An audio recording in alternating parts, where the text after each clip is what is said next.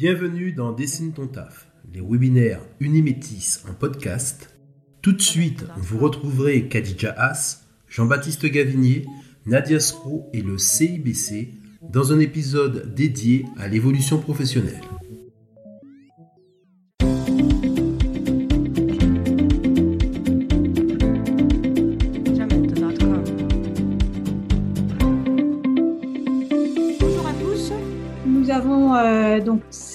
Euh, qui euh, intervient sur le thème de euh, le conseil en évolution professionnelle. Donc aujourd'hui, on va avoir les, termes généraux. Après, il y aura l'intervention de maître Gavinier qui va nous parler donc des principes légaux. Et donc, je vois Nadia Sro qui vient d'arriver, donc psychologue, qui va elle nous parler du processus de changement en fait en évolution professionnelle. Donc, je laisse la parole à Madame Fleury pour commencer. Merci Khadija. Bonjour à tous. Je suis ravie d'être euh, parmi vous aujourd'hui pour euh, ce webinaire. Donc moi, je vais vous présenter euh, le service du conseil en évolution professionnelle qui est dispensé par le réseau EVA donc pour la région Bourgogne-Franche-Comté. Donc je suis manager régional du service conseil en évolution professionnelle pour la région Bourgogne-Franche-Comté. Et donc, nous allons commencer par euh, parcourir le baromètre de l'évolution en Bourgogne-Franche-Comté. 54% envisagent une évolution professionnelle dans les 24 prochains mois. 57% souhaitent évoluer dans le même secteur d'activité. 54% estiment ne pas avoir suffisamment d'accompagnement pour envisager une évolution professionnelle. Et 40% ont évoqué la question d'évolution professionnelle avec leur, euh, leur euh, employeur. On est sur 46% qui ont connu une ou plusieurs évolutions professionnelles. Donc, c'est des données chiffrées qui sont intéressantes au niveau de, de, l'évolution professionnelle, en tous les cas en Bourgogne-Franche-Comté. Au niveau de notre activité, donc je vais vous donner aussi quelques chiffres euh, qui sont importants. Donc, en, pour 2020, on a accompagné 5338 bénéficiaires, 61% étaient des femmes et 49% des hommes.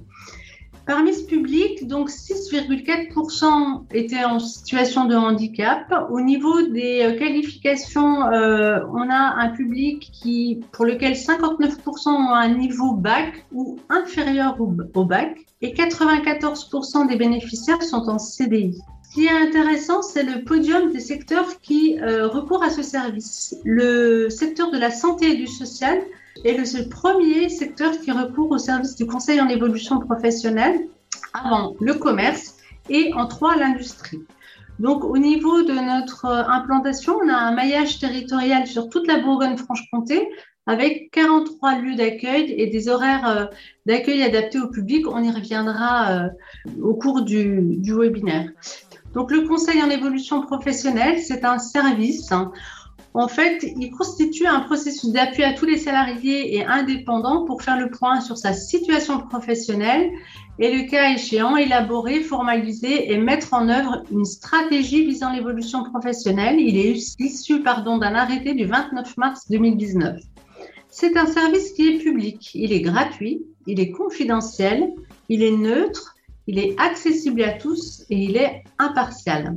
Le conseil en évolution professionnelle donc permet d'accompagner dans l'élaboration, la formalisation et la mise en œuvre d'une stratégie qui peut viser diverses situations, soit une évolution professionnelle, soit euh, le développement des compétences, soit la reconversion ou la transition professionnelle, soit une reprise ou une création d'entreprise, soit l'obtention d'une certification professionnelle ou alors une mobilité interne ou externe.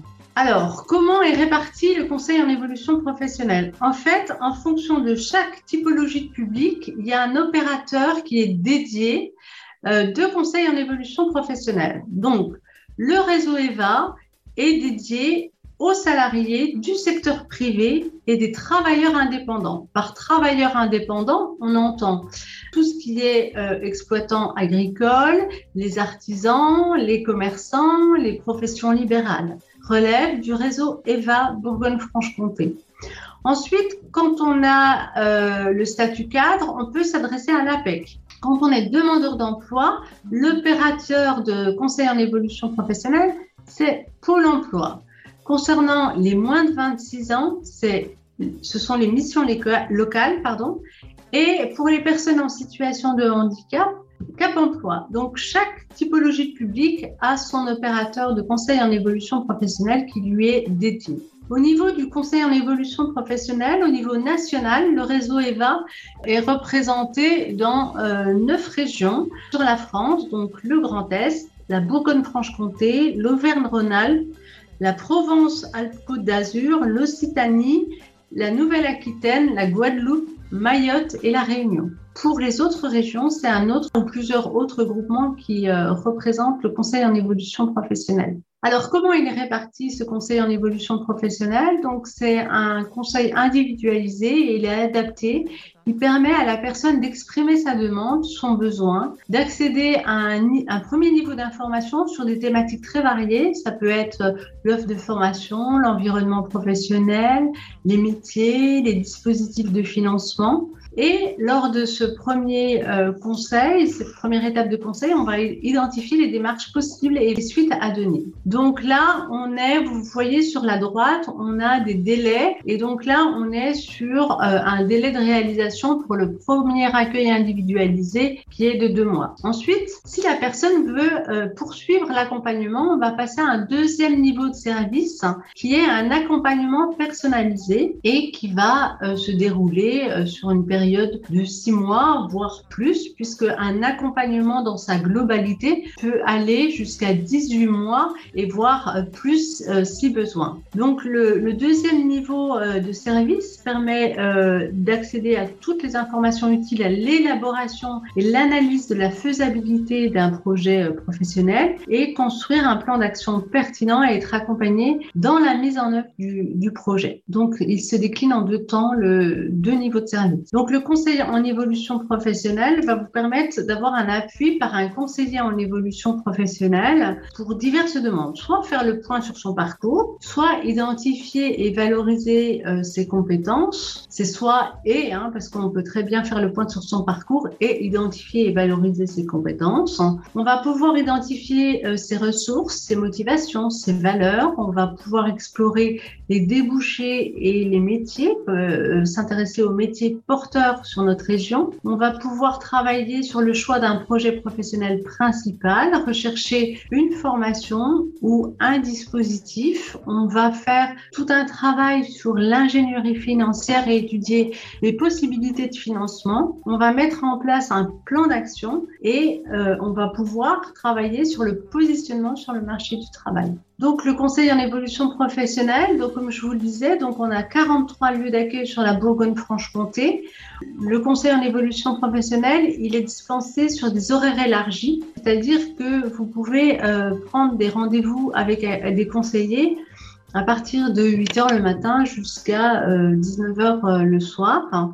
Pour prendre un rendez-vous, il faut appeler la plateforme, une plateforme au 09 72 01 02 03. Et donc, euh, le conseil en évolution professionnelle, il est euh, délivré par une équipe qui est formée et disponible pour vous accueillir et qui représente plus de 50 conseillers en évolution professionnelle et des chargés d'information. Euh, au niveau du, de la modalité de ce service, vous allez pouvoir, pouvoir choisir euh, en fonction de vos besoins et de votre situation la modalité qui vous convient soit en face à face, c'est-à-dire en présentiel, soit en modalité téléphonique, soit en visioconférence. Au niveau de la prise de rendez-vous, donc soit vous appelez la plateforme euh, au 09 72 01 02 03, soit vous pouvez aller sur notre site et www.mon-cep.org et depuis la, la page d'accueil, vous avez la possibilité de prendre rendez-vous euh, à proximité de chez vous.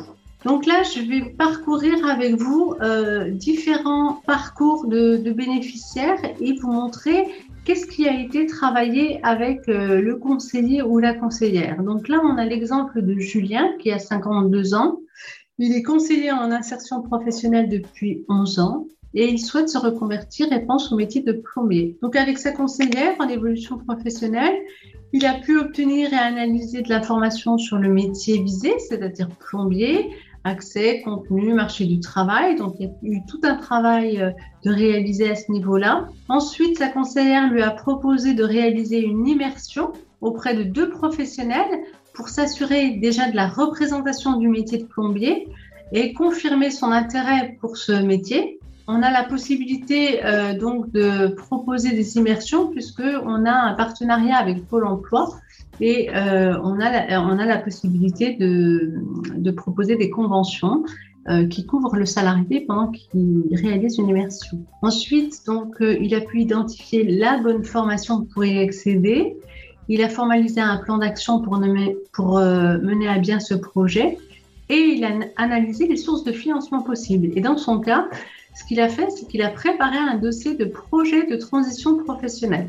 Donc voilà le travail qui a été fait euh, pour Julien avec la conseillère en évolution professionnelle. Et là, donc, je vais vous parler de Marc, qui a 42 ans. Il est chargé de communication depuis 8 ans. Il souhaite développer euh, des compétences et s'orienter vers le marketing digital. Et avec son conseiller en évolution euh, professionnelle, il a identifié les compétences à acquérir au regard de son objectif. Il a sélectionné plusieurs offres de formation éligibles au CPF. Il les a comparées et il a fait ce travail-là avec son conseiller en évolution professionnelle pour choisir celle qui était le mieux adaptée dans sa situation. Il a préparé un argumentaire afin de proposer cette action à son employeur et il a été guidé pour acheter la formation en ligne. Voilà le parcours de Marc et nous allons aborder le parcours de Sonia. Sonia est le chef de service depuis 4 ans. Elle souhaite créer une activité de traiteur avec son mari qui est cuisinier et donc avec sa conseillère en évolution professionnelle, elle a pu se renseigner sur la réalité du métier de traiteur et ce sur quoi ce métier impliquait en tant que chef d'entreprise.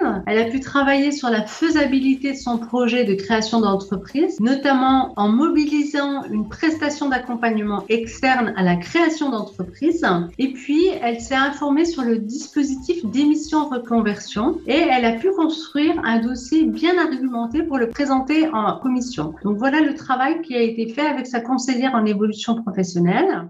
Si vous souhaitez donc avoir plus d'informations, vous pouvez vous rendre donc sur le site des semaines de l'évolution professionnelle qui ont eu lieu du 4 octobre au 15 octobre. Donc ce sont plus de 100 webinaires avec 22 thématiques et le coup d'envoi a été lancé par euh, la ministre du Travail Elisabeth Borne sur euh, l'intérêt du conseil en évolution professionnelle et vous pouvez retrouver euh, les replays de ces webinaires qui abordent de nombreuses thématiques. Je vous remercie pour votre écoute et je suis à votre disposition pour les, prochaines euh, questions. Je vais laisser donc la place à Maître Gavinier pour son intervention.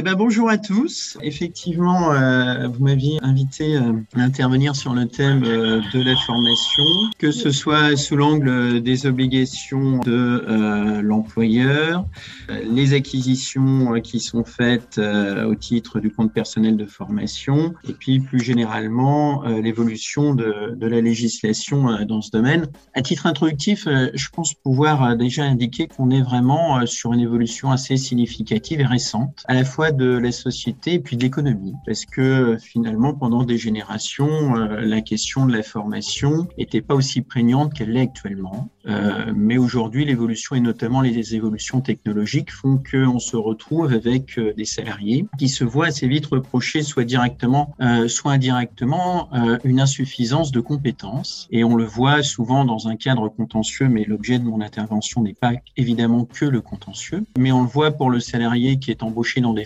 qui ne lui sont pas habituelles et auxquelles on va reprocher une insuffisance de résultats au bout de quelques mois, ou c'est le salarié qui est dans l'entreprise depuis longtemps et auquel on va dire mais écoutez finalement maintenant euh, vous n'êtes plus euh, suffisamment opérationnel. C'est le moment du licenciement économique où l'entreprise ne s'est pas adaptée et qui va mettre euh, finalement au chômage des salariés, souvent des ouvriers qui se retrouvent totalement en décalage sur le marché du travail. Et euh, à ce moment-là, la, question de la formation, est-ce que l'on a fait d'une absence de formation, euh, se pose. Je précise d'ores et déjà d'ailleurs qu'aujourd'hui, euh, l'évolution législative fait que la question de l'évolution et de la formation déborde très largement le champ des salariés. On ne va pas l'aborder aujourd'hui, mais que ce soit bah, les professions libérales auxquelles j'appartiens, que ce soit les pêcheurs, les agriculteurs, on a des dispositifs d'accompagnement dans la formation. Alors, tout d'abord, par rapport euh, à l'employeur, euh, on sait que les employeurs ont une obligation euh, générale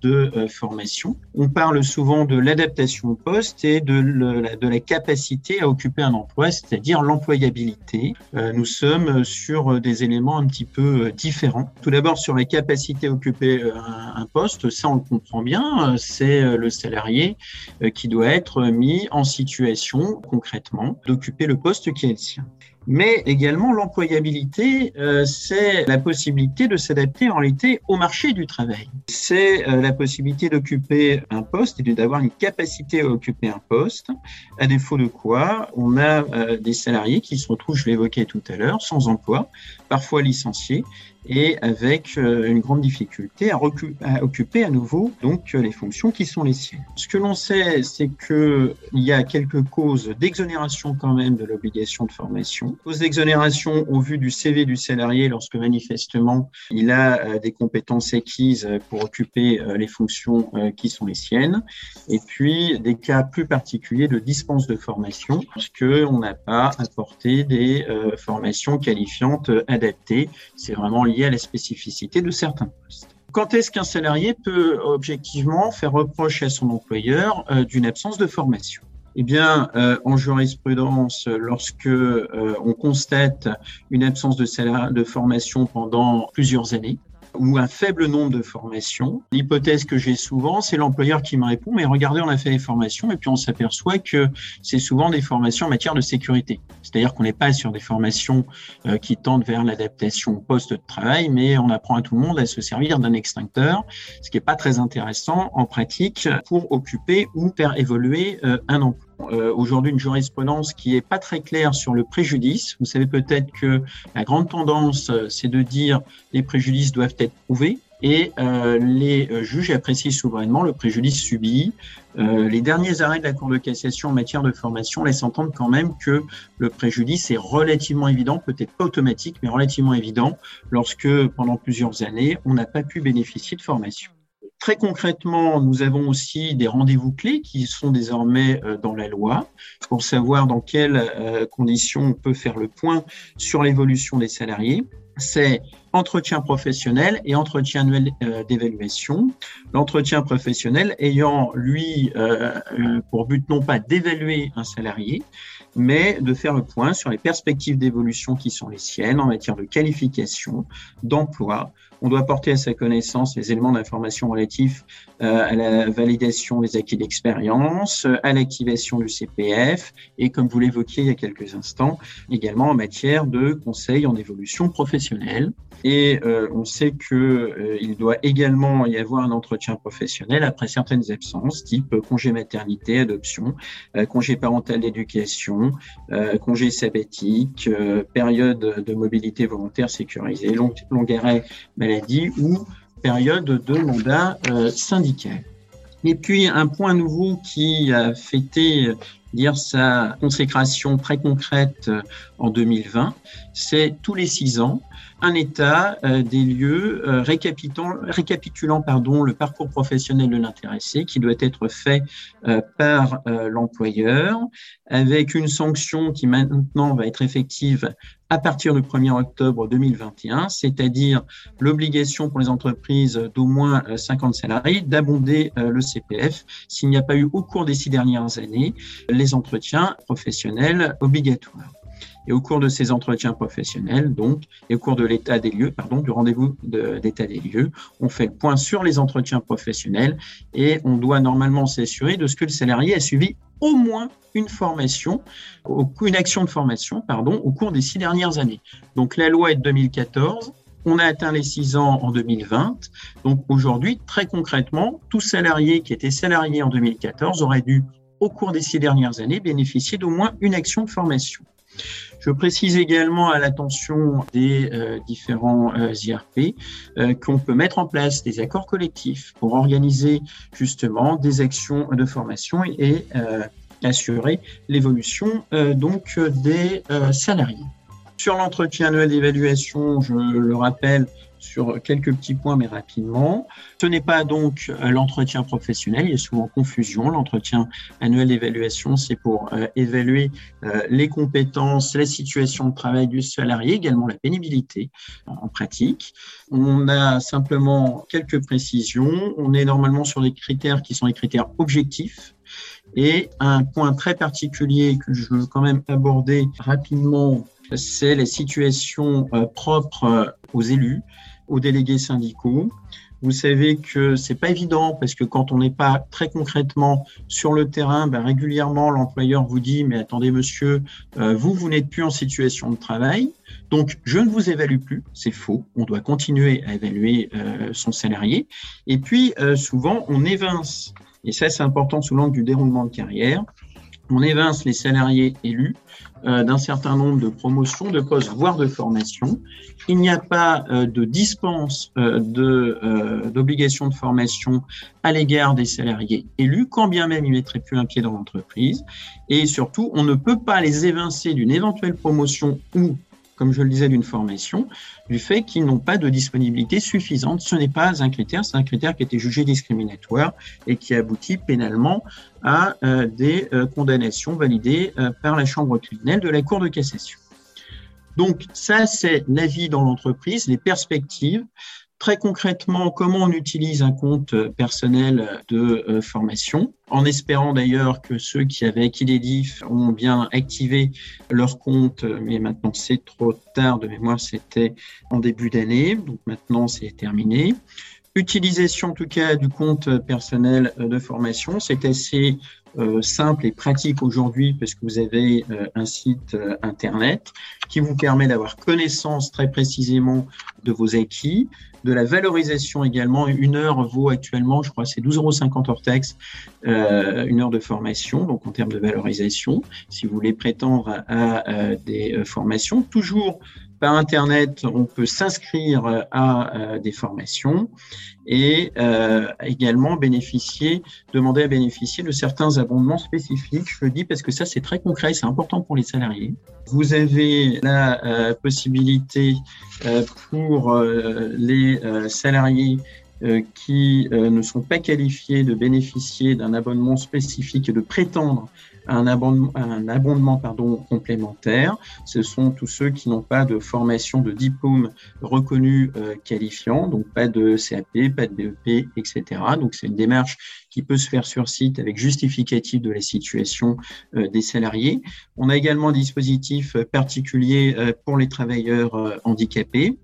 Donc on peut, c'est plus simple parce que je veux pas être trop long d'aller sur le site et de regarder dans quelles conditions on peut prétendre à un abondement complémentaire, mais en fonction de la, de la situation de chaque salarié, ça permet de compléter ce qui est apporté spontanément et légalement par l'employeur. Un petit mot très concret euh, sur la possibilité ou non d'ailleurs pour un employeur de refuser une demande de formation euh, par euh, le salarié. L'employeur peut opposer un refus, mais un refus dans le délai de 30 jours calendaires ce qui veut dire que le silence vaut acceptation, ce qui n'est pas toujours le cas, comme vous le savez, en droit, et que donc à défaut de refus dans le délai de 30 jours, le principe en soi est acquis. Pour faire sanctionner un employeur sur le terrain d'un refus abusif, il faut vraiment en rapporter la preuve en partant du principe que normalement les contrats s'exécutent de bonne foi. Moi, j'ai quasiment mangé euh, mon quart d'heure, donc je vais éviter de me faire rappeler euh, à l'ordre. Je vous dis simplement quelques mots sur la formation, sur l'abondement euh, des fonds. Ça dépend de la taille des entreprises, de plus ou moins de 11 euh, salariés. J'allais dire là, on rentre dans des débats qui sont un peu plus techniques. Vous avez également, si vous voulez, des éléments d'information complémentaires des documents qui sont plutôt bien faits euh, sur la loi euh, pour la liberté de choisir son avenir euh, professionnel et qui vous permet de recouvrer, je pense, un certain nombre d'interventions qui vont avoir lieu ce jour, que ce soit sur le conseil en évolution professionnelle ou sur les conditions dans lesquelles on peut bénéficier du CPF et possibilité également pour les entreprises de bénéficier de tout ce qui est apprentissage et plus généralement des aides à la reconversion.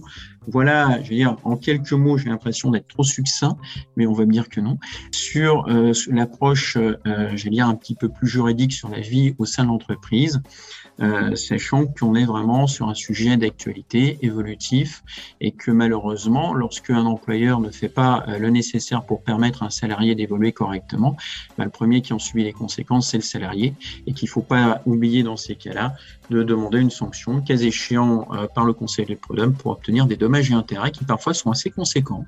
On peut obtenir, à la cour d'appel de Paris, on a déjà obtenu 10 000 euros pour manquement à l'obligation de formation en disant, regardez, pendant des mois, eh ben, il va falloir qu'on travaille une formation, on n'est plus euh, performant sur le marché du travail. Je vous remercie de bien vouloir sanctionner l'employeur à ce titre. Voilà en quelques mots. Si vous avez des questions, je suis évidemment à votre disposition pour apporter toute information complémentaire. Merci euh, Jean-Baptiste. On fait les questions tout de suite. Oui. Comme on a un peu de temps aujourd'hui, euh, Madame Fleury a été très efficace sur le temps. Donc, on peut euh, poser les questions du coup à Maître Gavinier et à Madame Fleury euh, si, euh, si vous avez des questions. Et après, je laisserai la parole à Nadia. Merci.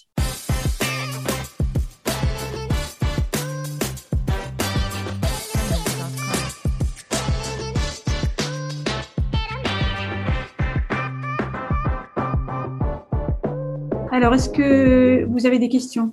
Bonjour. Moi, je vais ouvrir le bal hein, euh, avec une question à, Jean-Baptiste, que c'est un cas qu'on rencontre souvent euh, lorsqu'on est euh, représentant du personnel? On a souvent des salariés qui viennent parce que ça ne va pas, parce qu'ils ne trouvent plus de sens à leur travail, parce qu'ils sont poussés à bout ou ils ont le sentiment de l'être. Et on fait souvent l'impasse dans ces moments-là sur ben, sur tout le travail d'évolution professionnelle. On fait l'impasse souvent sur euh, ben, les doigts la formation, euh, etc. Et donc la question euh, qui, se pose, à la fois tant à, à, à Maître Gavinier qu'à Monique Fleury, quels sont les bons réflexes à avoir? À quoi faut-il penser lorsque j'ai un besoin irrépressible de quitter mon emploi? Mais que néanmoins, ça fait 5, euh, 10 ans, euh, parfois 15 ans que je travaille là, et que euh, partir du jour au lendemain, ça ne sera pas forcément profitable. Donc, à quoi il faut que je, je, pense et quels sont les doigts qu'il faut que, que j'utilise dans ces moments-là? Alors, quand vous avez des salariés qui sont dans cette situation, euh, ce qu'il faut faire, c'est vraiment les inviter à prendre contact avec un conseiller en évolution professionnelle. Tout d'abord, déjà pour faire le point sur la situation du salarié et voir qu'est-ce qui est possible dans sa situation, parce que le départ, c'est peut-être pas forcément la, la, la, meilleure solution. Il y a peut-être d'autres choses à aménager dans sa situation de travail pour que cela soit plus supportable. Donc, il est déjà important de, euh, de, pouvoir faire le point sur la situation professionnelle du salarié avant même d'envisager soit euh, la rupture conventionnelle ou alors d'autres dispositifs. Donc, j'interviendrai à la fin du mois de novembre sur tous les dispositifs euh, de financement et autres dispositifs, dont le dernier, le dernier dispositif qui s'appelle le dispositif démissionnaire et qui permet à un salarié de bénéficier de ses indemnités pour l'emploi. Donc euh, voilà, donc il y a différentes possibilités et donc c'est important d'échanger avec la personne déjà sur sa situation et voir vraiment ce qui pose problème dans l'entreprise. Je vous laisse la parole, Monsieur Gavinier. Oui, alors d'abord vous, vous évoquiez l'idée d'une rupture conventionnelle. Euh, dans une rupture conventionnelle, on est à des délais, à minima, mais on n'a pas forcément de délai maximum. On n'a pas de délai maximum d'ailleurs euh, sur la date de rupture. Parfois, il y a un mal-être qui est le fruit euh, d'un contentieux. Parfois, c'est simplement qu'on n'est pas épanoui dans nos fonctions. Et quand le dialogue est encore présent, j'ai déjà eu le cas où on explique à l'employeur qu'effectivement, on ne se sent plus à même de continuer, et l'employeur le ressent, donc c'est pas non plus l'intérêt euh, pour un employeur de conserver à son service des personnes qui ne sont pas épanouies, qui de fait sont souvent un petit peu moins performantes. Donc on peut négocier, dans le cas d'une rupture conventionnelle, une date de départ qui soit éloignée et qui soit post-formation. Euh, il m'est arrivé donc de négocier en disant écoutez, on fait notre rupture, on signe notre convention de rupture maintenant, mais notre prise d'effet, dont on sait que la, date au plus tôt, c'est le lendemain de l'acceptation par euh, l'inspection du travail, eh ben, on va la mettre à neuf mois. Et puis on discute avec l'employeur euh, pour justement avoir une formation éventuellement, si besoin, voir avec lui pour qu'il nous finance une formation. Quand il est mal à l'aise euh, sur l'origine des difficultés rencontrées par le salarié, ce sont des choses qu'on négocie. Et ça permet justement, euh, je veux dire, tout en douceur, intelligemment, avec une transition adaptée, de bénéficier de plusieurs mois de formation avec un employeur qui, lui, de son côté, peut aussi préparer le remplacement de son salarié et euh, finalement faire que euh, tout le monde s'en sorte par le haut. Euh, donc, je pense que le premier réflexe, c'est de ne pas oublier que le temps permet justement une reconversion. Euh, après, sur les dispositifs euh, à mettre en œuvre, euh, je pense que là, on les a évoqués. Vous en parlerez, j'ai compris, Madame Fleury, mais maintenant, depuis effectivement la loi pour la liberté de choisir son avenir professionnel, on sait que si on est démissionnaire mais qu'on a un projet professionnel, on peut aussi conserver le bénéfice de Pôle emploi. Il y a des conditions à, à, satisfaire, bien évidemment. Donc, on a quand même des, des dispositifs transitoires. Mais avant même la, la perte d'emploi, je pense que penser à avoir une formation avant de se retrouver au chômage, c'est quand même beaucoup plus confortable. Tout à fait. Je ne sais pas si, si, ça répond complètement à votre interrogation. Euh, oui, merci beaucoup. Moi, j'aurais une question Alors, est-ce qu'il y a d'autres questions? Jonathan, bonjour. bonjour, bonjour à tous. Euh, j'avais une question concernant l'entretien euh, professionnel qui se fait tous les deux ans et notamment celui qui doit se faire au bout, du, au bout de la sixième année, on nous indique que l'employeur doit mettre en place, euh, euh, l'employeur peut être condamné à abonder par exemple le compte CPF s'il il n'a pas euh, mis en place de formation pendant, bah, pendant un certain laps de temps, pendant que le, salarié est en poste. Mm. Qu'est-ce qu'on entend en fait par formation? Parce qu'on nous dit les formations obligatoires. Alors, des fois, il y a des métiers où effectivement c'est réglementé et il faut impérativement, bah, je sais pas moi, passer certaines, certaines qualifications. Euh, est-ce que on entend par formation des formations qui pourraient durer deux jours? Je vous dis n'importe quoi sur euh, quelqu'un qui devrait s'améliorer, euh, je sais pas, sur la pratique d'Excel ou qu'est-ce qu'on entend concrètement par formation? Est-ce que c'est forcément des formations longues ou est-ce que ça peut être des petites formations courtes qui, entre guillemets, viendraient pas dispenser, mais qui feraient que l'employeur il, atteindrait son, son objectif par le biais de ces formations-là? Alors ça, c'est un débat euh, qui, est, assez concret. Euh, parce que en pratique, d'abord dans le code du travail, on ne dit pas des formations d'une durée de temps. On sait qu'il y a une obligation de formation pour permettre à un salarié de continuer à occuper son poste. Et là, on voit que les formations sont insuffisantes. C'est quand on voit euh, un écart qui se crée entre euh, les exigences posées par l'évolution souvent des techniques, le recours à l'informatique, et puis la capacité du salarié. C'est comme ça qu'on arrive à détecter euh, une insuffisance de formation. Ce que l'on sait que ce n'est pas, c'est ce que j'évoquais tout à l'heure, c'est les formations entre guillemets de base générale à la sécurité qui ne veulent pas dire grand-chose. On sait également que le fait qu'un salarié euh, ne demande pas à bénéficier de formation n'exonère pas l'employeur de son obligation, parce que l'obligation incombe à l'employeur, quand bien même le salarié n'aurait jamais demandé de formation pendant 20 ans. Très concrètement, est-ce que c'est un jour, deux jours, dix jours, un mois? Euh, C'est pas déterminé. Je peux pas, je peux pas vous apporter une réponse concrète avec euh, un continuum en disant attendeur c'est bon, en deçà c'est pas bon. Ce que l'on sait simplement, d'abord, dans la logique des choses, vous acquérez des heures de formation. Donc on pourrait imaginer que ces heures, elles ont vocation à servir à quelque chose chaque année et qu'à un moment donné, on puisse avoir, en fonction de l'abondement, ben, des durées de formation qui correspondent à peu près à leur financement. Moi, j'essaye très concrètement d'aborder le problème. Donc, si on se retrouve euh, après 4-5 ans avec deux heures de formation, on comprend qu'il y a une difficulté.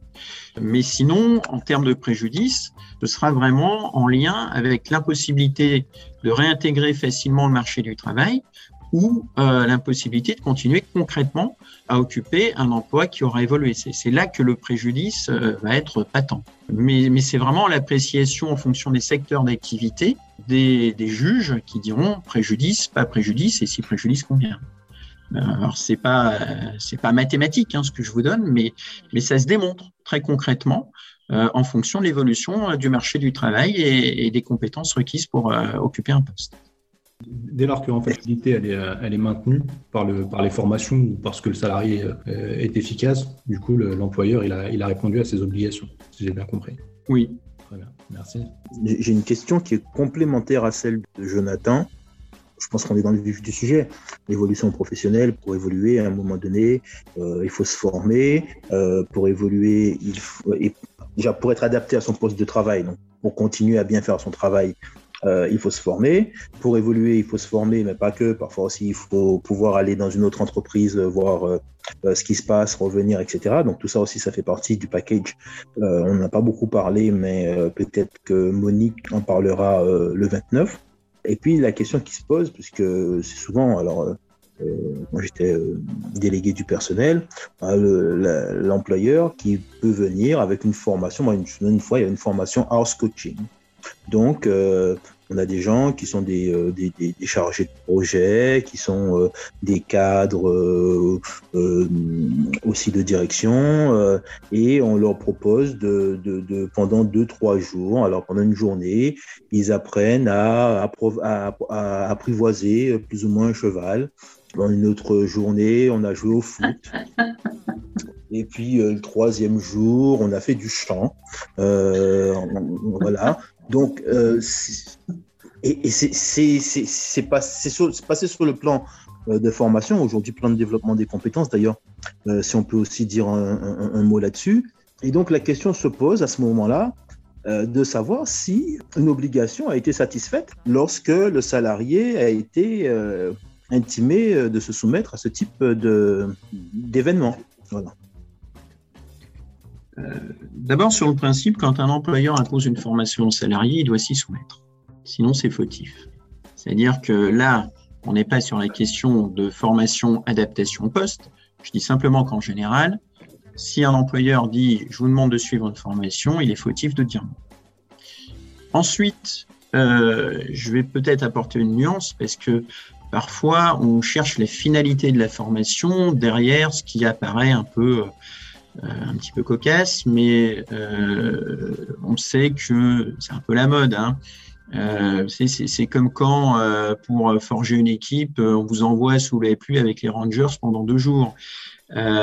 mais parfois, il y a des finalités qui échappent un peu à l'ordre du jour, mais qui peuvent exister. Hein. Bon, et puis les chevaux étaient peut-être très satisfaits aussi. mais non, je, le dis avec le sourire, mais parfois ça existe, même si ça échappe un peu. Donc, il peut y avoir des finalités de travail en équipe, de communication qui soient recherchées à travers ce type de formation, de, personnel euh, qui existe, aussi que ce soit complètement décalé. Euh, j'ai un ancien confrère qui s'est vu proposer par Pôle Emploi une formation à la prise de parole en public. Ça l'a beaucoup fait rire. Euh, bon, ça existe.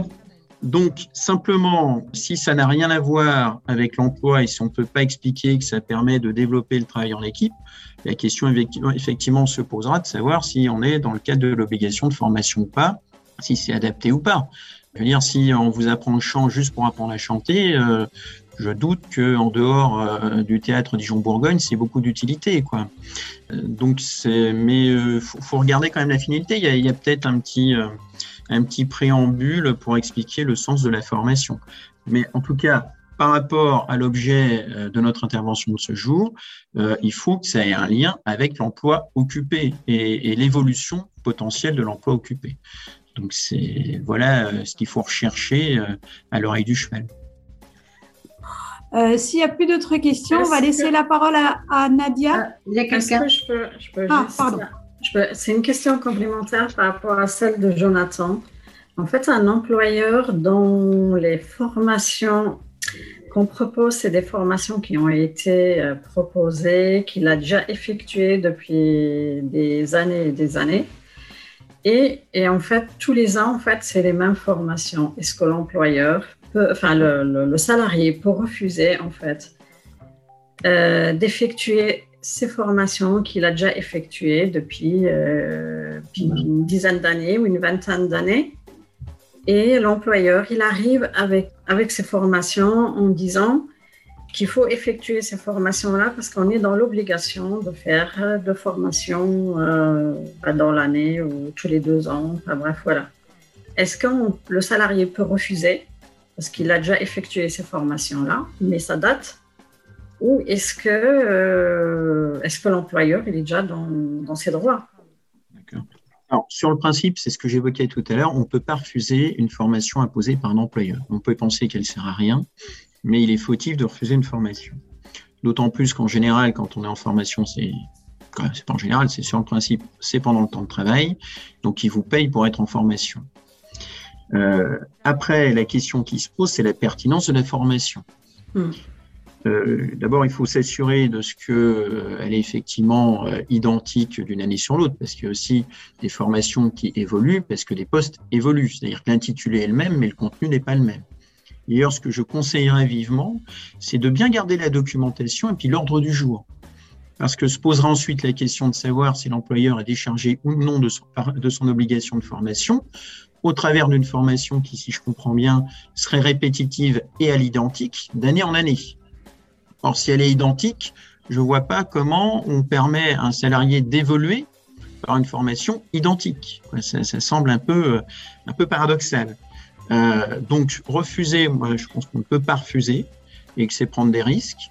Mais euh, bien garder euh, l'ordre du jour, la documentation remise à cette occasion s'il y en a, pour expliquer, si besoin plus tard, que en faisant cela, l'employeur ne s'est pas dispensé de son obligation de formation parce que euh, c'était toujours la même et il n'a pas plus formé euh, une fois qu'il a dispensé la première formation qu'il n'a formé au terme de la dixième.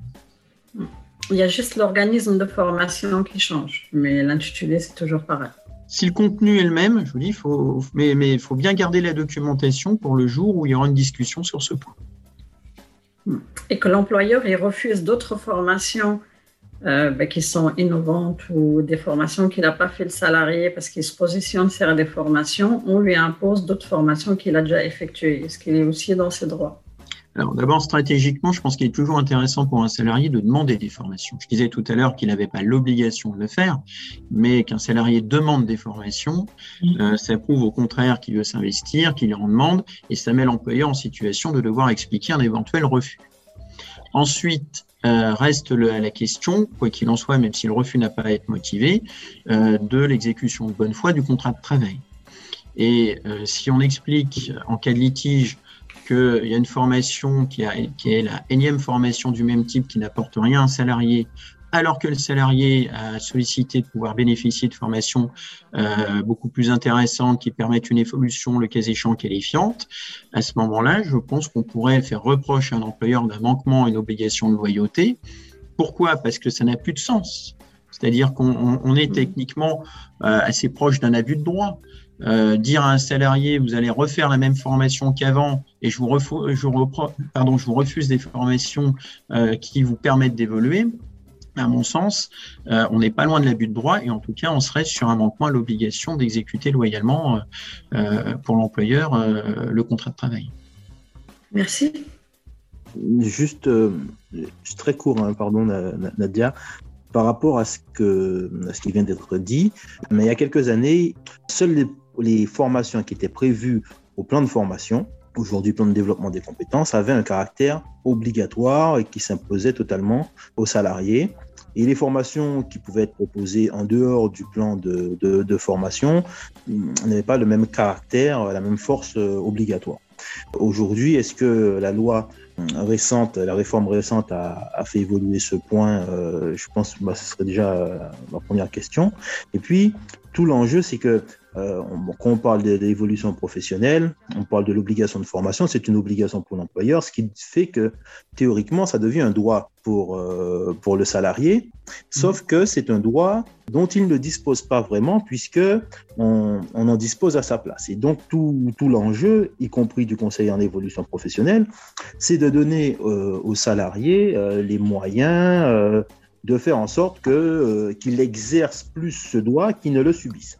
Du coup, la question donc, est de dire euh, sur quoi je peux m'appuyer pour euh, dire ben, euh, il y a une formation par exemple qui est proposée en dehors du plan. Et il fut un temps aussi où la Cour de cassation, je me souviens, avait dit ben, lorsqu'on était invité à des formations qui avaient des caractères un peu ésotériques, euh, que le salarié pouvait aussi euh, s'y soustraire. Moi, j'ai déjà vu euh, des employeurs euh, imposer ce type de, de, de, de formation où parfois on, on, est à la limite du religieux. Donc, euh, dans ces cas de figure, euh, quelle, quelle est la possibilité du, salarié ou le rôle de l'IRP aussi, euh, qui, est de dire, ben, écoutez, le, les droits des, salariés devraient servir à autre chose il y a plein de questions. Je je vais, essayer de les répondre un peu dans le désordre. On parle de formation professionnelle. Euh, effectivement, on n'est pas sur des conversions euh, de type religieuse ou euh, ésotérique. il y a une grande entreprise de livraison de surgelés qui organisait effectivement, je ne sais pas si on parle des mêmes choses, mais des espèces de, comment dire, de procession, euh, on montait à quatre pattes euh, en haut d'une colline, bref. Euh, quand c'est plus professionnel, c'est plus professionnel. Dire, moi je parlais tout à l'heure de l'interdiction de refuser une formation à caractère professionnel. Quand ça reste professionnel et qu'on en discute de la pertinence, le refus pour moi reste fautif quand c'est plus professionnel, objectivement, on va pas vous mettre euh, un habit euh, et puis euh, pourquoi pas des cagoules et puis allumer le feu. Bon, il y a, y a, un moment où si c'est pas professionnel, je pense que le refus peut être opposé. Ensuite, sur conditions du refus, il y, a une chose qui peut être intéressante, c'est de voir dans quelles conditions un employeur distribue les formations. Parce que parfois, dans un même service, euh, un tel va demander une formation, on va dire oui, et puis un autre, on va dire non, et puis des formations de qualité et d'intérêt différents. Euh, c'est là qu'on peut objectiver une discrimination, une différence de traitement à.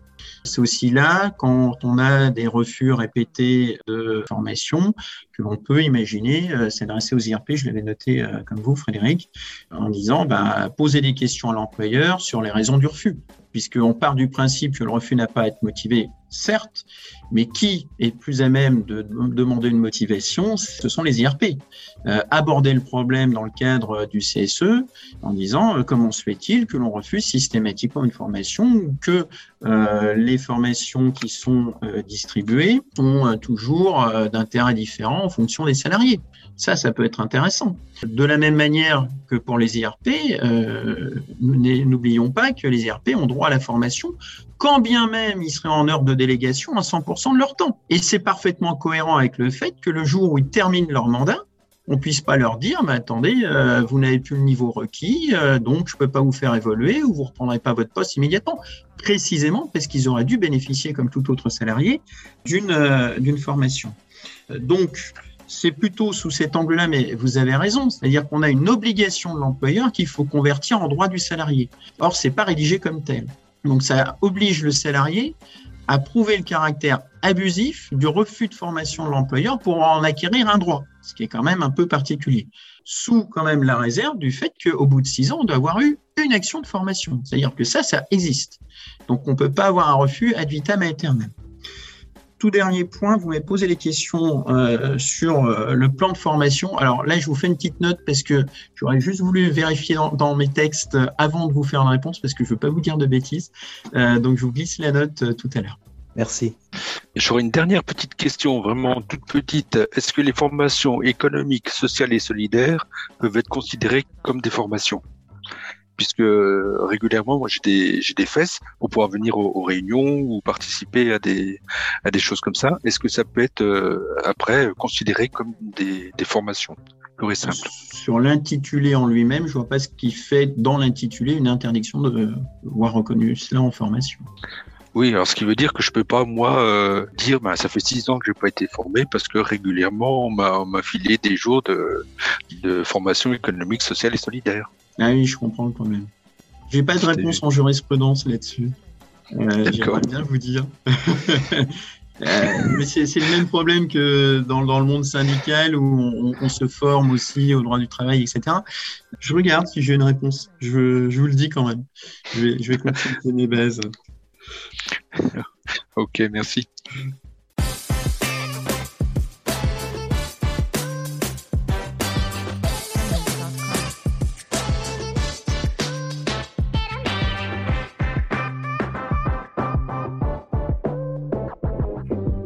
Va laisser du coup la parole à Nadia. Et donc Nadia euh, va nous parler du processus de changement, euh, qu'est-ce que ça implique, comment les salariés peuvent être accompagnés euh, dans ce processus-là. Merci Nadia.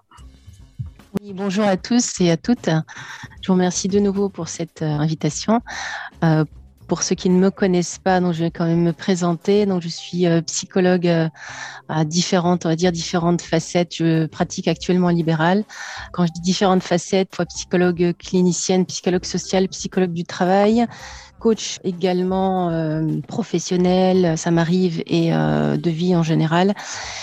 Euh, j'accompagne un, ensemble de, de personnes, euh, des familles, des couples, des enfants, des ados, des adultes en individuel. Et je suis euh, dans ce contexte-là, vous pouvez l'imaginer, confrontée à différentes situations et notamment à cette problématique qui est liée au changement professionnel. C'est arrivé à plusieurs reprises. Alors moi, même si j'ai cette casquette de psychologue du travail en plus des autres, eh bien, je pense que mes collègues sont mieux placés euh, au niveau juridique, au niveau des process, au niveau de l'actualité pour euh, répondre à, des questions. Néanmoins, moi, je ne vais pas être pragmatico-pragmatique. je vais aller quand même sur du théorique, euh, mais je vais m'axer sur l'individu, les individus. Bah, on va parler du processus de changement à travers les différentes étapes de changement euh, que peut rencontrer l'individu euh, euh, dans son contexte professionnel et même de manière globale. Et puis, je vais aborder de manière non exhaustive les moteurs et les freins qui peuvent être liés à l'évolution professionnelle. Alors, pour commencer, je voudrais évoquer ce terme de processus de changement qui est appliqué à l'évolution professionnelle, dont a évoqué d'ailleurs le psychologue américain qui est spécialisé en psychologie sociale et euh, comportementaliste qui est Kurt Lewin.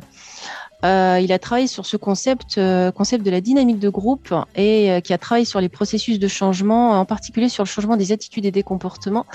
Et je trouve que c'est assez pertinent de le, de le citer puisqu'il a fait plusieurs travaux dans ce sens et qui peuvent bon, nous aider à mettre un peu en lumière des états euh, de manifestation groupale au sein d'un organisme, d'une structure. De manière générale, hein, il a parlé globalement de trois étapes de changement, tout en mettant en lumière l'utilité des ateliers, ce qu'il appelait les ateliers collaboratifs. Il parle de dégel hein, dans un premier temps. Hein, cette période, euh, cette étape, elle parle de période de, questionnement euh, autour du changement et on met en lumière les inconvénients au sein de la structure et les éléments à changer. La deuxième étape qu'il a mis en lumière, c'est euh, le changement. C'est une phase d'apprentissage au sein de, la structure, phase d'apprentissage de nouveaux comportements. Et puis la troisième, c'est le regel. On parle de, phase de changement qui est intégrée dans les nouvelles attitudes des personnes qui peuvent exercer dans un organisme, quel qu'il soit. Cette conduite de changement, il a évoqué euh, ce facteur qui me paraît déterminant euh, pour euh, un changement efficace, c'est le facteur de motivation clé qu'il a découvert, c'est la discussion. Alors ça peut paraître rédhibitoire, ça peut paraître évident, Sauf que dans certaines structures, dans certains organismes, malheureusement, la discussion n'est pas euh, de mise et la communication euh, interactive n'est pas possible. Preuve en est, j'avais reçu euh, une patiente qui m'évoquait l'impossibilité d'avoir accès à la direction par rapport à ses difficultés professionnelles et surtout son souhait, puisqu'il n'y avait pas de perspective d'évolution, son souhait d'évoquer un avenir professionnel différent. Donc, pour revenir euh, à ce facteur qui est la discussion, euh, cette communication interactive et qui est nécessaire pour favoriser le changement. Si ça n'existe pas au sein de l'entreprise, à mon sens, euh, les personnes donc auront beaucoup de mal à franchir les différentes étapes. Alors, les différentes étapes du changement professionnel, on va en parler. Comme vous le savez, en tout cas, pour ceux qui sont spécialisés, il n'y a pas de changement important sans une forme de résistance. Et vous l'avez vu sur ces dernières semaines, on a pu entendre des personnes qui résistent euh, ça et là sur des, euh, des lois, des mises en situation professionnelle qui ne conviennent pas, euh, des salaires trop bas, des conditions de travail qui ne sont pas adaptées, etc., etc. Vous le direz mieux que moi. Et le changement, eh bien, s'il est s'il pas souhaité, eh bien, c'est là où ça me concerne un petit peu dans ces processus psychologiques, mais il s'apparente au deuil. Et, là, la personne va rentrer dans un processus d'une forme de deuil. En l'occurrence, là, on va quitter un travail pour en retrouver un autre, quelles que soient euh, les raisons. Et, euh, et, il y a plusieurs raisons qu'on évoquera euh, après. Et je me suis référée à, à, cette échelle que vous connaissez, en tout cas cette courbe, pardon, que a mis en avant la psychiatre Elisabeth Kubler et dont on en on parle assez souvent. Et donc, je voudrais évoquer ces différentes, euh, ces différentes étapes qui me paraissent être importantes pour comprendre un petit peu le changement. Donc, il y a un temps, euh, un changement, euh, donc ce changement qui va consister de partir d'un point A à un point B, donc ma situation actuelle jusqu'à une situation vers laquelle j'aspire, ou et ou, alors qui m'a été imposé. Et donc, on est comme ça propulsé sur des étapes de changement. Il y a différentes euh, étapes. La première étape, eh bien, c'est celle du déni. Le déni, la personne est là dans cette phase où ben, elle n'accepte pas la situation, donc euh, elle rejette ce qui est en train de lui être proposé, ce qui va se passer, et, donc elle va minimiser. Elle se dit bon, non, c'est impossible, euh, c'est trop difficile pour moi, euh, je ne peux pas passer de ce point A à ce point B, euh, ce que vous me proposez ne me convient pas ou n'est pas adapté à ma situation, ou bien si elle s'est fixé un objectif personnel, eh bien elle se dit que c'est j'ai misé la barre trop haute, eh bien c'est euh, ça peut être compliqué. La deuxième phase, c'est celle de la colère comme vous l'avez entendu ces derniers temps, ces, autour de peut-être une forme de manifestation de révolte, parfois qui s'illustre par des grèves, eh bien cette, phase, elle est souvent accompagnée par la peur. Mais c'est pas négatif en soi parce que je dirais que ça dénote d'une forme d'avancée en fait dans le processus du changement. Car la colère, elle peut se manifester sous différentes formes. C'est pas parce que je suis en colère que je vais pas avancer positivement. Il peut y avoir des grèves qui sont voilà, qui sont bien bien agencées, qui sont bien organisées et qui sont légitimées par rapport aux droits qui sont manifestés. Et elle peut se manifester cette colère sous différentes formes je peux être dans la procrastination, euh, je le ferai demain, ou, ou ça sera, euh, il serait temps que je fasse cette action. Ça dépend de la personne, de ses objectifs, de ses intentions. L'autre phase, l'autre étape, c'est le marchandage. On arrive dans une phase où la personne, en fait, elle va marchander, mais en fait, c'est une forme de, dialogue intérieur. Elle se dit que, euh, bien, peut-être s'il y a une évolution possible pour moi, alors je m'investirai peut-être tous les jours et plus sérieusement. Donc, s'il y a une perspective positive, eh bien, la personne motivée et peut euh, continuer ce processus d'évolution, euh, en tout cas du changement professionnel. L'autre phase qui suit, c'est celle de la tristesse, une forme de décompensation psychique où la personne, en fait, a pu avoir d'énergie pour résister tellement elle s'est voilà, elle était d'abord dans le déni, puis dans la colère, et puis dans le marchandage intérieur, interne et même peut-être externe hein, vis-à-vis -vis de la communication qui n'est pas aboutie au sein de l'entreprise. Et donc, euh, il y a une certaine fatigue qui s'installe et ça se caractérise par une forme de voilà, c'est l'énergie qui qui, qui, qui, est basse, une espèce de retrait, un désengagement. J'ai plus envie de forcément d'agir. Et là, le truc de c'est impossible pour moi, eh bien, revient dans, peut revenir à l'esprit. Et là, c'est vraiment la phase difficile où la personne peut être vraiment euh, dans une forme de presque de dépression, en larmes, euh, où vous allez constater de l'absentéisme, les personnes qui prennent des congés maladie, etc., etc. J'avais parlé du burn-out, on en avait discuté sur un autre, une autre thématique. Eh bien, ça peut être le cas, malheureusement. Donc là, la personne manifeste un manque, manque d'élan.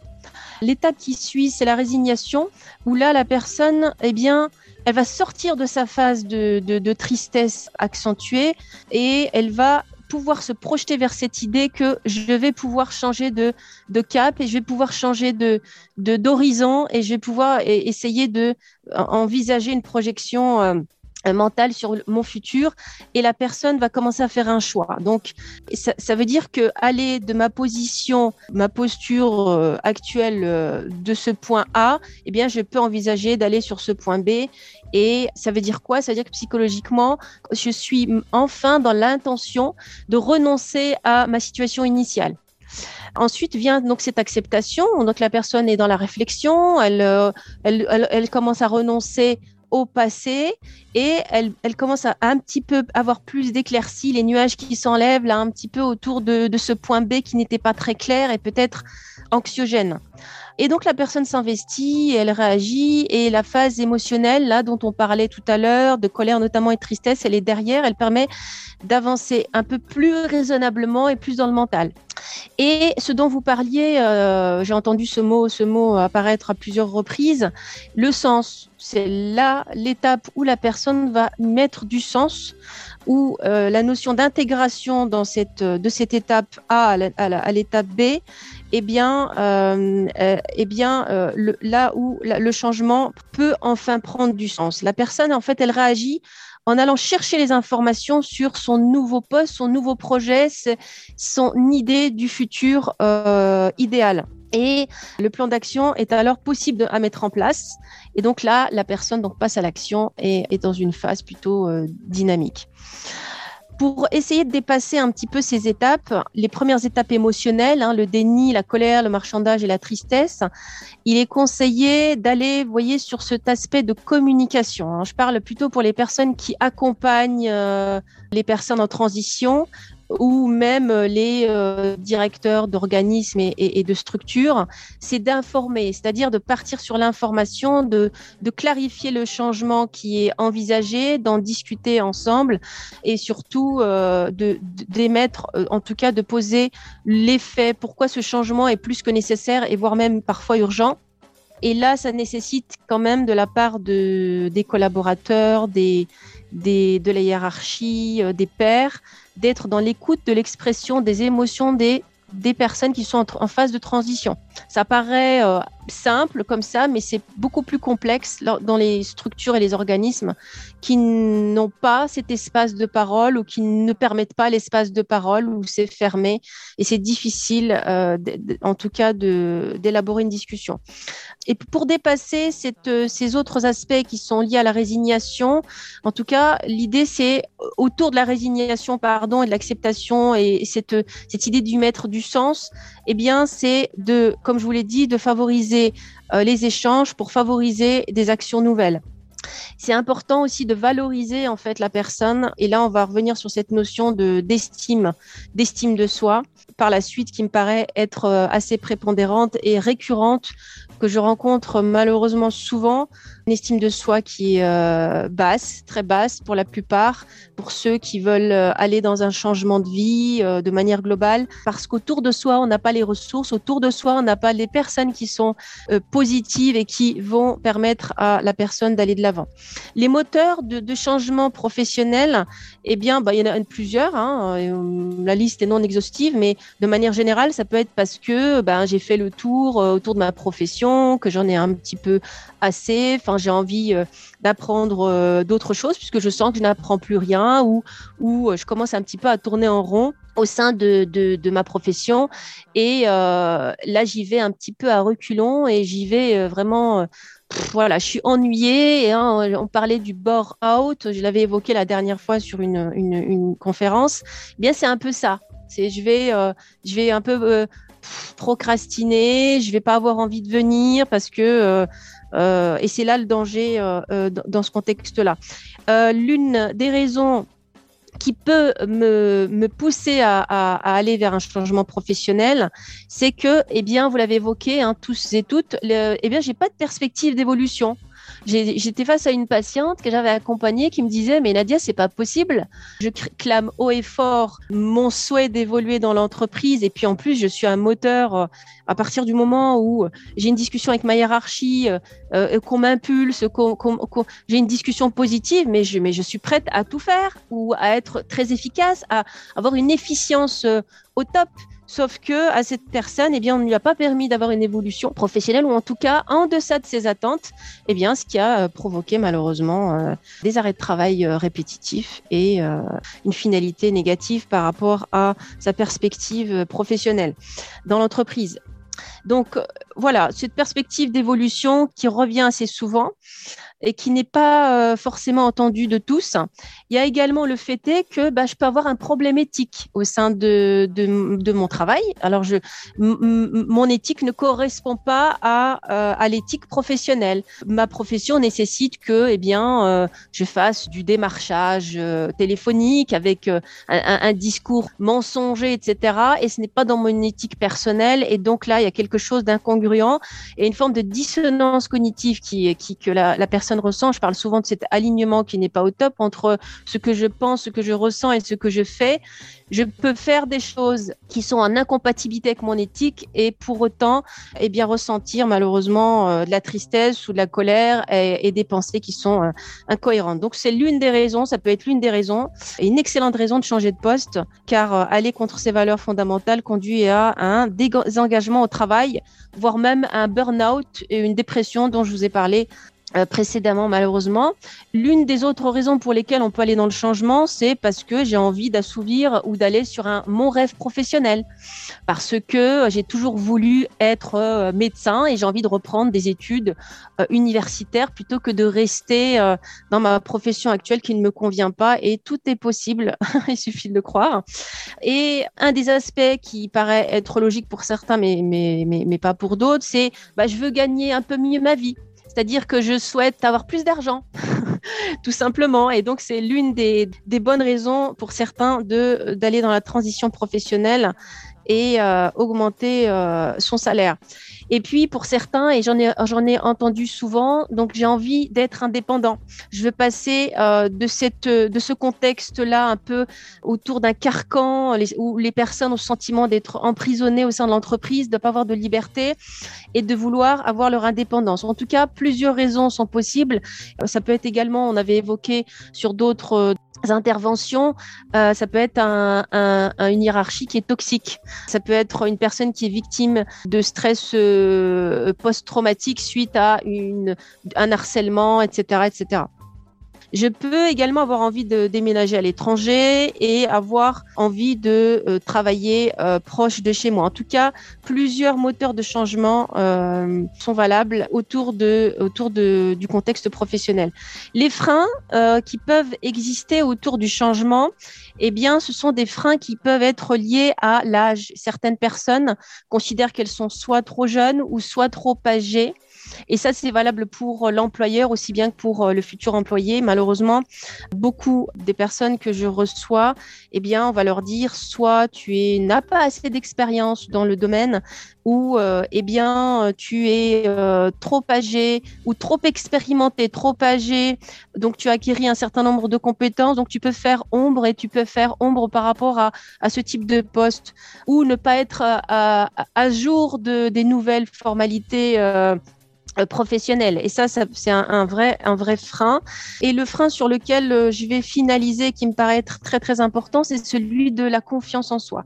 En général, c'est celle-ci, ce que je rencontre souvent. Je vous ai parlé d'estime de soi. Et la personne en général, eh bien, va être impactée par le regard que l'autre va poser sur lui. Euh, j'ai parlé d'estime de soi et j'avais défini cette estime autour de trois piliers qui la maintiennent. La première, c'est l'amour de soi. La deuxième, c'est la vision de soi. Et la troisième, c'est la confiance confiance en soi, parce que souvent on confond la confiance avec l'estime.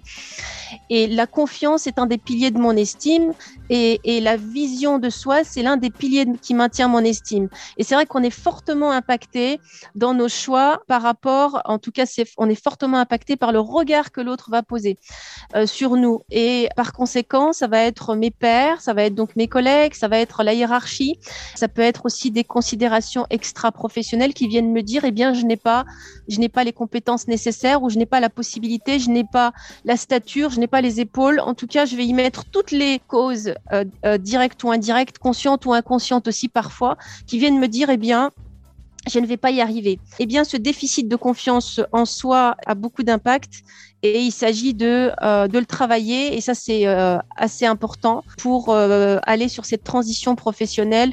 Sans cela, à mon sens, le changement professionnel ne, peut pas être de qualité tant que la personne ne sait pas, je dirais, euh, préparer euh, intérieurement et euh, en tout cas conforter dans l'idée qu'elle est capable d'agir et d'aller sur une nouvelle vers une nouvelle transition parce que il y a quand même des enjeux derrière, c'est-à-dire que c'est un changement d'identité professionnelle. C'est un changement d'identité tout court parce que la personne, elle va passer d'un type de poste à un autre. C'est pas la même chose quand je suis dans une entreprise et je vais passer en indépendant et euh, là il va y avoir des enjeux. Est-ce que je vais pouvoir assurer? Est-ce que je vais pouvoir réussir hum, à passer ce cap de la transition professionnelle. Voilà, je crois que je vais, je vais m'arrêter euh, sur euh, ces derniers mots. Merci Nadia, merci. Là, je vous ai énoncé des choses assez globales, générales, qui concernent tout le monde. Mais effectivement, il faudrait vraiment, dans ce cas-là, pouvoir avoir une grille euh, d'intervention globale, mais je pense que tu vois Frédéric, c'est vraiment au cas par cas et tu l'as vu euh, au travers de l'accompagnement euh, hein, cette action que vous avez mis en place et que, euh, dont on a pu faire bénéficier en tout cas quelques participantes et on travaille au cas par cas. On peut pas, même si on va énoncer des, on va énoncer des généralités, tu vois, des solutions euh, pour moi qui sont globales eh bien, il faut prendre l'individu à part entière. Il y a plusieurs facteurs qui, qui sont à prendre en considération et euh, ça, je peux pas m'en départir. Je le vois au quotidien et ça, c'est plus complexe que ce qu'on peut, euh, peut l'imaginer en tout cas. Merci beaucoup, Nadia. Je vous souhaite une excellente fin de journée et je vous dis à très bientôt. Merci pour cette invitation. Merci, merci Nadia. Merci, au revoir. Merci. Au revoir. Merci. Au revoir. Au revoir. Merci.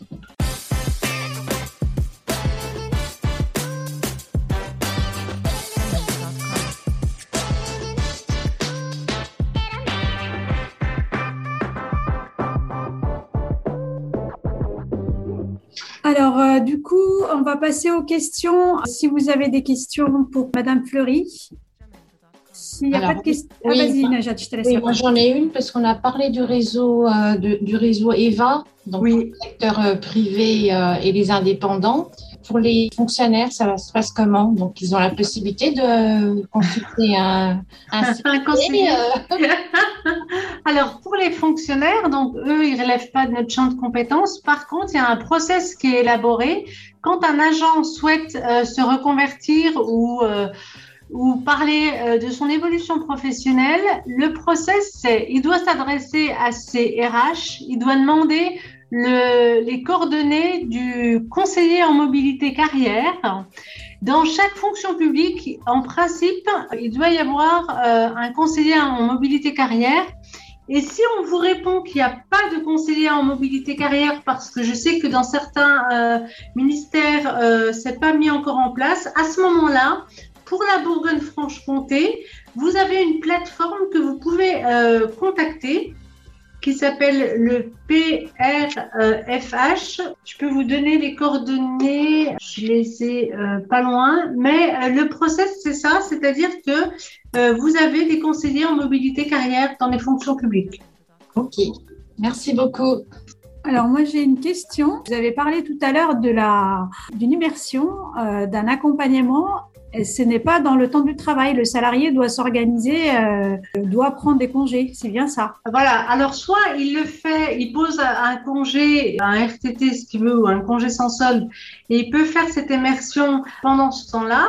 Soit certaines personnes ne veulent pas poser de congé et font ça euh, sur leur week-end aussi. Et puis sur, alors dans les, le public qu'on accompagne, euh, sur euh, le temps de travail, c'est assez rare. Ou alors, c'est que on a un projet partagé avec son entreprise. Tout à l'heure, il y a eu une question euh, par rapport au plan de développement des compétences quand euh, on souhaite, euh, par exemple, faire une formation mais que son employeur ne nous le permet pas et tout ça. Il y a aussi des possibilités de négocier des projets partagés avec l'entreprise en disant que voilà, moi en tant que salarié, je suis intéressé par telle formation, je suis prêt par exemple à utiliser une partie de mon CPF et euh, je demande à l'entreprise aussi eh ben, de m'aider sur ce projet-là pour suivre telle formation. C'est ce qu'on appelle les projets partagés avec l'entreprise. Et donc, il faut aussi voir pour des négociations avec l'employeur qui sont pas toujours, euh, enfin, qui sont partants pour certains. Et donc, par rapport à l'immersion, donc, euh, sur le temps de travail, ben, c'est dans le cadre de projets partagés avec l'entreprise. À ce moment-là, on va pouvoir s'absenter pour faire euh, son immersion sur une journée, deux journées. On n'est pas obligé de faire une immersion sur un longtemps. Hein. Ça peut être très court ou une demi-journée. Voilà.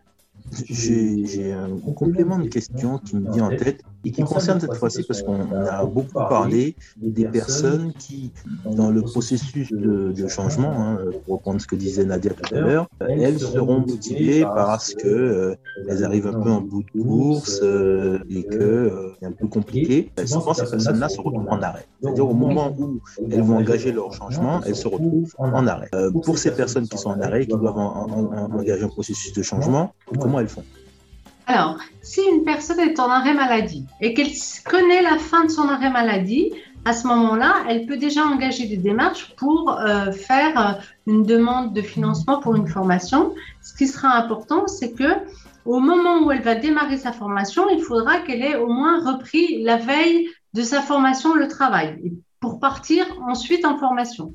Ça, c'est pour les personnes qui sont en arrêt maladie avec une date de euh, reprise on, on, a des, on accompagne des personnes, mais elles ne savent pas, elles n'ont pas de date de reprise. À ce moment-là, elles peuvent se former, mais il faut euh, passer par euh, un accord euh, du médecin du travail, le médecin conseil de la sécurité sociale qui va donner son accord et la personne pourra se former pendant son arrêt maladie, puisqu'elle est sous couvert de la sécurité sociale et donc il faudra l'accord du médecin conseil de la sécurité sociale. Merci. Voilà. Il est 14h02. S'il n'y a plus de questions, on peut remercier euh, Madame Fleury euh, pour euh, et puis et puis on vous revoit le, 29. Parlez-en autour de vous, c'est vraiment très intéressant pour pour les adhérents, pour les salariés. Comme c'est un dispositif qui est quand même assez récent, on a quand même appris pas mal de choses. Donc je vous je vous en remercie. Ben, merci, à vous, hein, pour cette invitation. Et puis, on se, on se, retrouve à la fin du mois pour euh, tout ce qui est dispositif de financement. Merci beaucoup. Bon après-midi à tous. À bientôt. Bon après-midi. Merci. Au revoir à tous. Bon après-midi. Au revoir. Merci Jean-Baptiste Gavinier.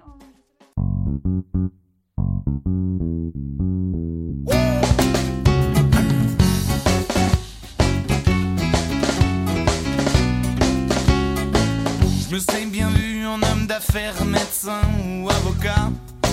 J'aurais déchiré, je me serais bien vu dans n'importe quel domaine, quel qu'il soit. J'aurais tout donné si j'avais fourni les efforts là où il faut comme il se doit. Je vous aurais tous scotché, mais j'ai jamais vu l'intérêt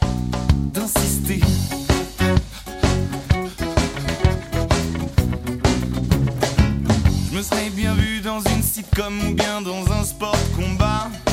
J'aurais déchiré, je me serais bien vu dans la Starac ou bien dans Colanta. Je les aurais tous bouffés, je me serais bien vu en chanteur lyrique à